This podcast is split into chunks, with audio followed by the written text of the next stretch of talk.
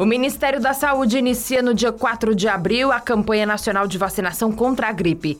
A meta é imunizar cerca de 76 milhões de pessoas até o dia 3 de junho, data prevista para encerramento da campanha. Em nota, o Ministério alerta para a importância da vacinação dos grupos prioritários, para evitar surtos da doença, que pode sobrecarregar os serviços de saúde e até levar à morte. Segundo a pasta, 80 milhões de doses da vacina influenza trivalente, produzidas pelo Instituto Butantan e eficaz contra as cepas H1N1, H3N2 e tipo B, estarão disponíveis no SUS. No caso das crianças de seis meses a menores de 5 anos que já receberam ao menos uma dose da vacina influenza ao longo da vida, deve-se considerar o esquema vacinal com apenas uma dose em 2022. Para as crianças que serão vacinadas pela primeira vez, a orientação é agendar a segunda aplicação da vacina contra a gripe para 30 dias após a primeira dose. A campanha nacional ocorrerá em duas etapas. Na primeira, entre os dias 4 de abril e 2 de maio, serão vacinados idosos com 60 anos ou mais e trabalhadores da saúde.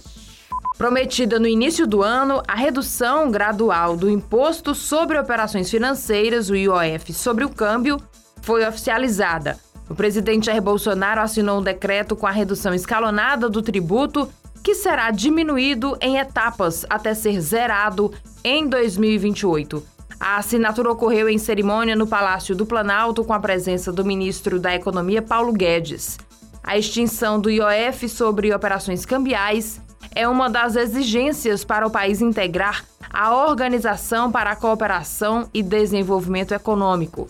A Receita Federal estima que o governo deixará de arrecadar 500 milhões em 2023, 900 milhões em 2024 e 1 bilhão e 400 milhões de reais em 2025. A renúncia fiscal crescerá ano a ano até chegar a 7 bilhões e 700 milhões por ano a partir de 2029. A mudança é uma das obrigações a serem cumpridas pelo Brasil para a adesão aos códigos de liberalização de movimentação de capitais e de operações invisíveis, instrumento exigido para os países que integram a OCDE. Segundo o Ministério da Economia, o Brasil está em estágio avançado de convergência tendo aderido a 104 dos 251 instrumentos normativos do organismo internacional.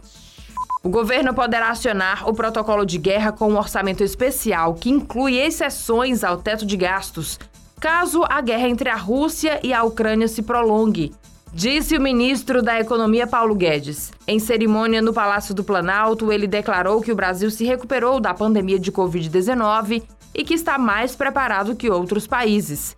Segundo o ministro, a emenda constitucional que criou o novo marco fiscal promulgada pelo Congresso no ano passado criou a possibilidade de o país acionar um orçamento abastecido com créditos extraordinários, fora do teto de gastos, em situações de calamidade. Usada pela primeira vez em 2020, no início da pandemia de Covid-19, a ferramenta foi chamada de orçamento de guerra. Para saber mais, acesse gcmais.com.br.